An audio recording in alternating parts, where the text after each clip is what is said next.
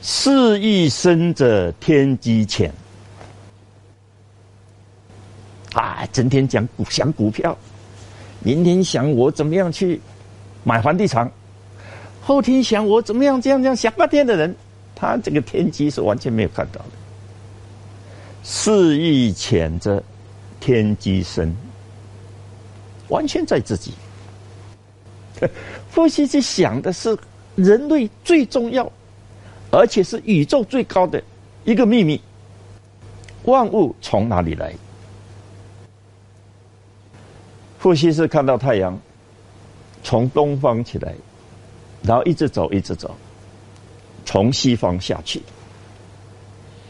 他就知道了，天底下有一种力量，把太阳从东方拉起来，然后一直把它往西方掉下去。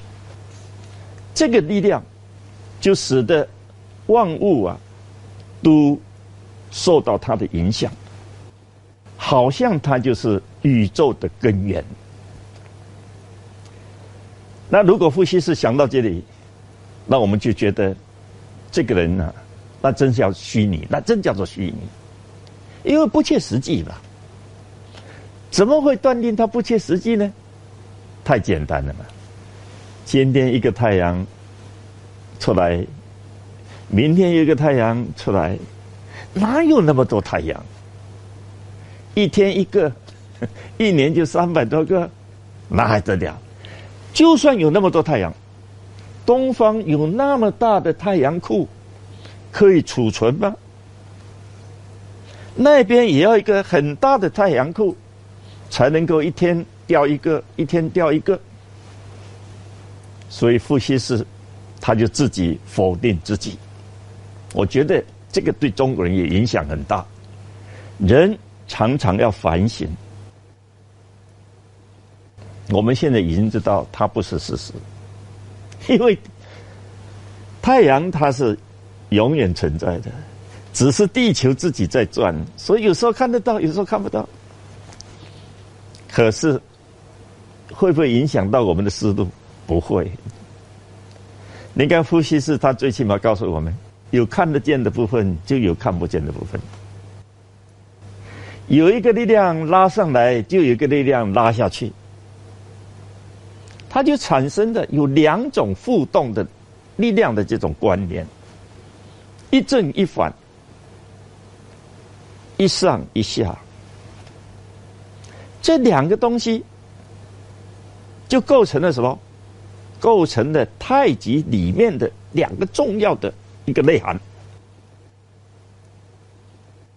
因此呢，他就很想把他的思路把它表现出来，让大家都知道。可是那个时候是没有文字的呀。伏羲是，他把这个力量用一个连续的线来代表，我想这是。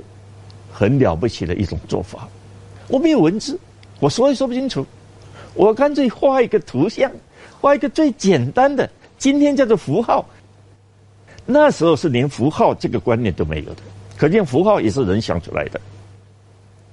他就画了这么一条线，也许当初连画的笔也没有，怎么画也画不出来，他就折一个树枝，就哪一段说，哎，这个就代表那个能量。那个力量，所以一画开天的真实的意义就是一画开天辟地。我们讲到这里，已经很明确的知道，当初啊，伏羲氏他是用眼睛去观察宇宙万象，然后他靠他的想象来替我们造出一套系统来。这套系统的总根源。就是一画，叫做太极。我想一切一切都是从这样开始的。不惜认为，既然有一个能量，有一个力量，有一个方向，就有一个相反的方向，就构成了一种叫做什么循环往复周而复始。因此，他就认为有一个阴，就有一个阳；有一个阳，就有一个阴。伏羲上观天文，下察地理，思索很久，终于一画开天地。这一画就是太极。宇宙中的一切都是从太极中生发出来的。孔子在他做的十义，也就是《易传》中写道。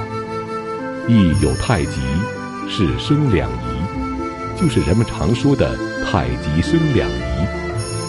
意思是太极中包含着一正一反两种力量，而这两种力量就是阴阳。